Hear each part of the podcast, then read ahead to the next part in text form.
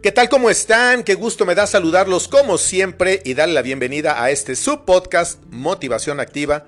Yo soy Gustavo Goñi y el día de hoy quiero que hablemos acerca de si es posible ser santo. Seguramente tú, al igual que yo, te has cuestionado en varias ocasiones esta pregunta, porque la iglesia dice que para poder entrar al cielo, a la presencia de Dios, a la vida eterna, la única vía es que seamos santos.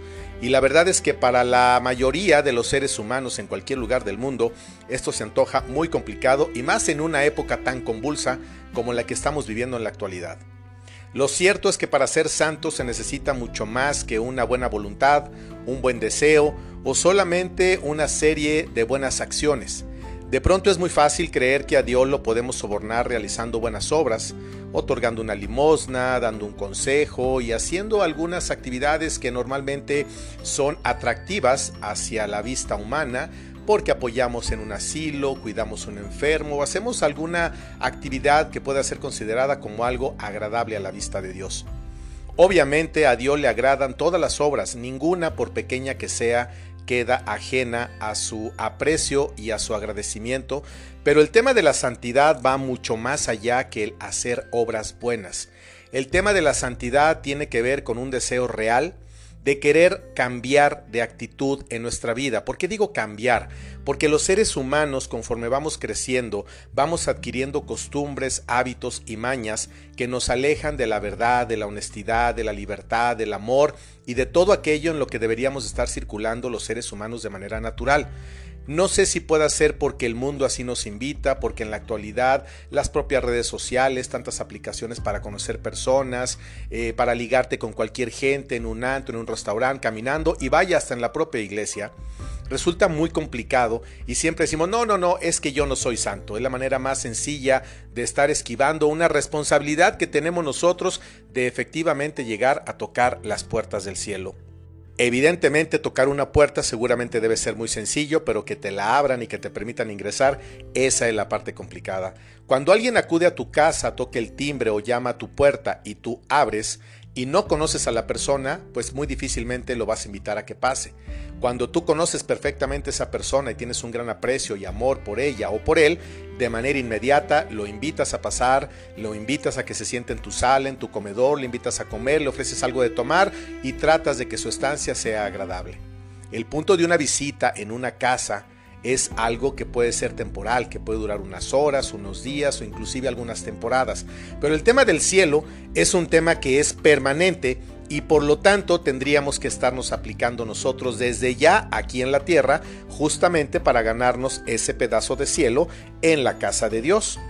Pero también en el entendido que cuesta mucho trabajo portarnos bien, cuesta mucho trabajo hacer el bien, cuesta mucho trabajo agradar a Dios. No, es que Dios pide demasiado, es que Dios prohíbe todo, es que Dios es justiciero, es que Dios es moralista. ¿Y sabes qué?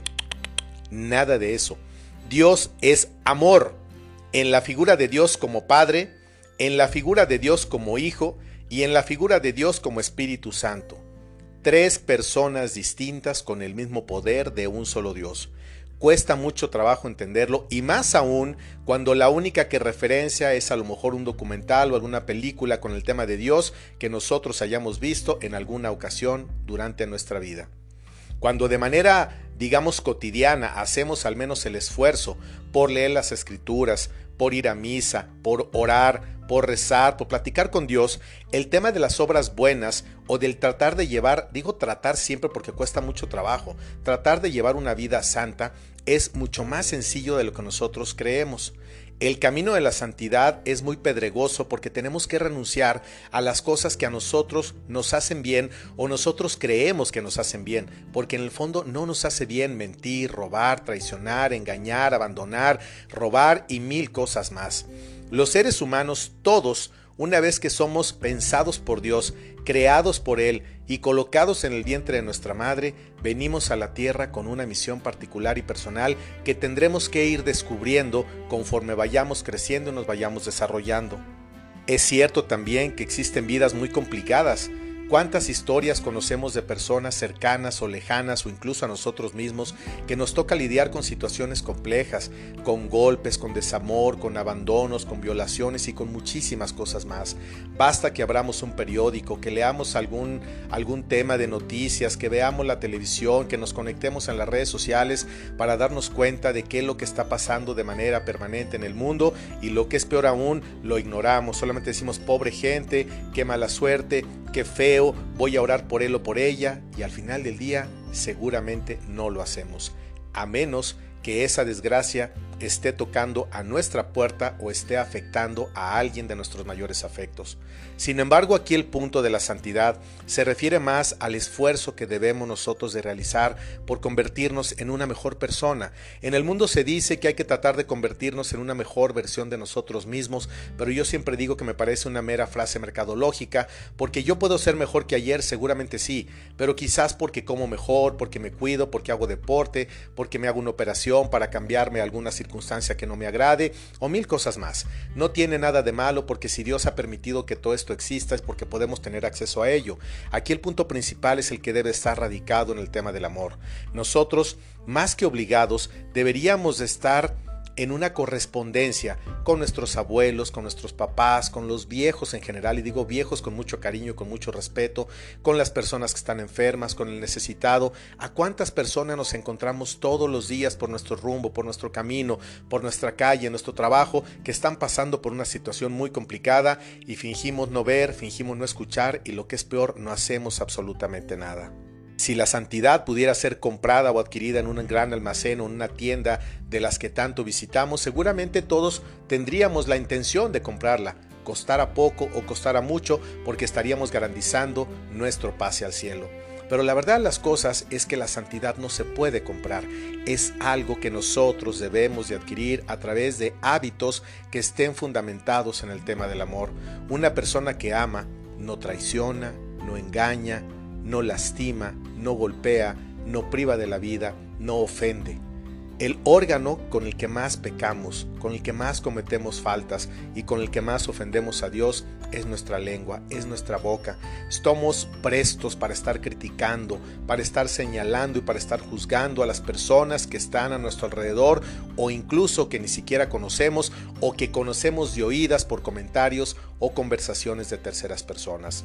Damos por hecho de ipso facto que tienen razón en algo que nos están contando y que a lo mejor es solamente una frase que se está repitiendo una y otra vez y lo que no sabemos o no queremos entender es que nosotros también estamos siendo objetos de esa misma evaluación por otras personas. Solemos ser demasiado duros e injustos con las personas a las que más paciencia, amor y cariño les deberíamos de tener. Y también quizá las personas no lo son con nosotros, pero alguien tiene que romper la cadena, alguien tiene que decir basta y alguien tiene que pedirle a Dios su misericordia y su gracia para que nos ayude todos los días a convertirnos en santos. Hay personas que desde la tierra empiezan a pavimentar su camino hacia el cielo con obras de santidad, que no tienen que ser obras de relumbrón, Dios no exige obras enormes, Dios lo único que pide es que con los muchos o pocos elementos que tú, que yo y que todos tengamos a la mano, hagamos algo por la gente que no necesita. Hoy por hoy las redes sociales lo único que hacen es estarnos presumiendo la vida maravillosa de las personas y nosotros procuramos hacer lo mismo. Vamos a un restaurante y le tomamos una foto, lo que estamos consumiendo lo estamos retratando y quizá al salir el ballet parking está teniendo a su mamá en el hospital porque se está muriendo o la persona de la esquina que estira su mano y que huele feo nos molesta y una persona que está alcoholizada también la sanatizamos, la satanizamos, perdón, y mil cosas más. De verdad que los seres humanos somos demasiado injustos. Y sabes una cosa, cuando nosotros somos así con los demás, los demás lo más seguro es que lo van a hacer con nosotros. El mundo occidental, el mundo le llama en términos generales una cuestión de karma. Yo le llamo de justicia divina y no como una especie de venganza, sino que en una retribución natural, lo que yo haga por el otro, el otro lo va a hacer por mí o la vida misma lo va a hacer. Cuando tú hagas una buena obra, cuando le prestes dinero a un amigo en desgracia, cuando ayudes a alguien que no conoces, cuando consuelas a alguien que está sufriendo, cuando tratas de entender la vida o la circunstancia que está pasando, en ese momento hay un depósito que se realiza en el cielo a tu favor y que en algún momento va a regresar a ti. No esperes que regrese a ti con tus propios criterios y con tus propios medios, perdón, e incluso también miedos, porque cuando nosotros tenemos un miedo anquisolado con el que hemos crecido, lo estamos traspasando a las demás personas. Nos molesta la felicidad de los demás, nos molesta el éxito de los demás, y aunque en teoría somos muy cool en las redes sociales y, decimos que estamos orgullosos de los logros de los demás, la verdad es que en el fondo siempre hay un dejo de envidia, de coraje y de muchos otros sentimientos contrarios al amor y a la paz. El camino a la santidad es bien sencillo. Tenemos que recordar que Dios decía, sin mí nada pueden hacer. Tenemos que estar adheridos a la cruz de Cristo, a esa cruz que está fundamentada con su preciosísima sangre en el tema del amor. Por nuestro bautismo, nosotros fuimos injertados en Jesús, en su vida, pasión, muerte y resurrección. Él derrotó al mal, él derrotó a la muerte, triunfó sobre de ella y ese triunfo no fue único ni para Él porque Él ya era Dios antes de venir a la tierra. Lo hizo por ti que ahora me escuchas y lo hizo por mí. Pero nosotros seguimos siendo libres y esta libertad Dios nos la concede para que podamos corresponder al gran amor que Él nos tiene. ¿Cómo? a través del apoyo, de la misericordia y del amor en favor de los demás, no solamente en nuestro primer círculo.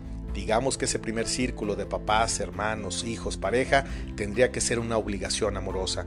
Él quiere que lo hagamos inclusive con la gente que nos critica, con la gente que nos señala, la gente que habla de nosotros, con el desconocido, con el asesino, con el abortista, con el sacerdote que se equivoca, con el pastor que también se equivoca y con todo lo malo del mundo. Dios no vino al mundo para premiar a los buenos, Dios vino al mundo para salvar a los malos. Y sabes, todos nos encontramos metidos en esa canasta y no porque hayamos nacido malos, sino porque el mundo nos ha educado de una manera totalmente contraria al valor original del amor y de Dios. Libremente tenemos que optar por mantenernos unidos a Jesús mediante los sacramentos y la oración. Solo Dios nos puede conceder su gracia, mediante la cual tendremos la luz y la fuerza para realizar no solamente buenas obras, sino para poder llegar al cielo. A Dios le basta un solo segundo que nosotros tengamos arrepentimiento de lo que hemos hecho, para abrazarnos y para decirnos, ven a mis brazos, hijo mío, esta es tu casa y aquí te recibo. Todos hemos perdido un ser querido y una vez que lo vemos inerte en una caja de muerto o en una urna cuando nos entregan sus cenizas, lo primero que nos preguntamos es dónde estará y cómo estará. Y sabes que lo más triste es que creemos con una misa o con nueve rosarios es suficiente. Tenemos que pedir todos los días y de manera permanente por todos aquellos seres queridos y personas que han partido e incluso por los que nadie pide, porque existe muchísima gente que muere en accidentes, en carreteras, en secuestros, en suicidios y en muchas situaciones complicadas y difíciles y que nadie se acuerda de ellos, o mejor dicho, nunca nos acordamos de ellos. La única forma en la que las puertas del cielo se abrirán para nosotros es que nosotros demos frutas, demos frutos de vida eterna desde la tierra y para dar frutos de vida eterna tenemos que estar unidos a Jesús. La única forma de llegar a la casa del Padre, de nuestro Padre, es a través de su Hijo, que es Jesús de Nazaret. Vamos a pedir la fortaleza, la fuerza y los dones del Espíritu Santo para que tanto tú como yo por supuesto que nos convirtamos en santos. Paz y bien para todos ustedes siempre.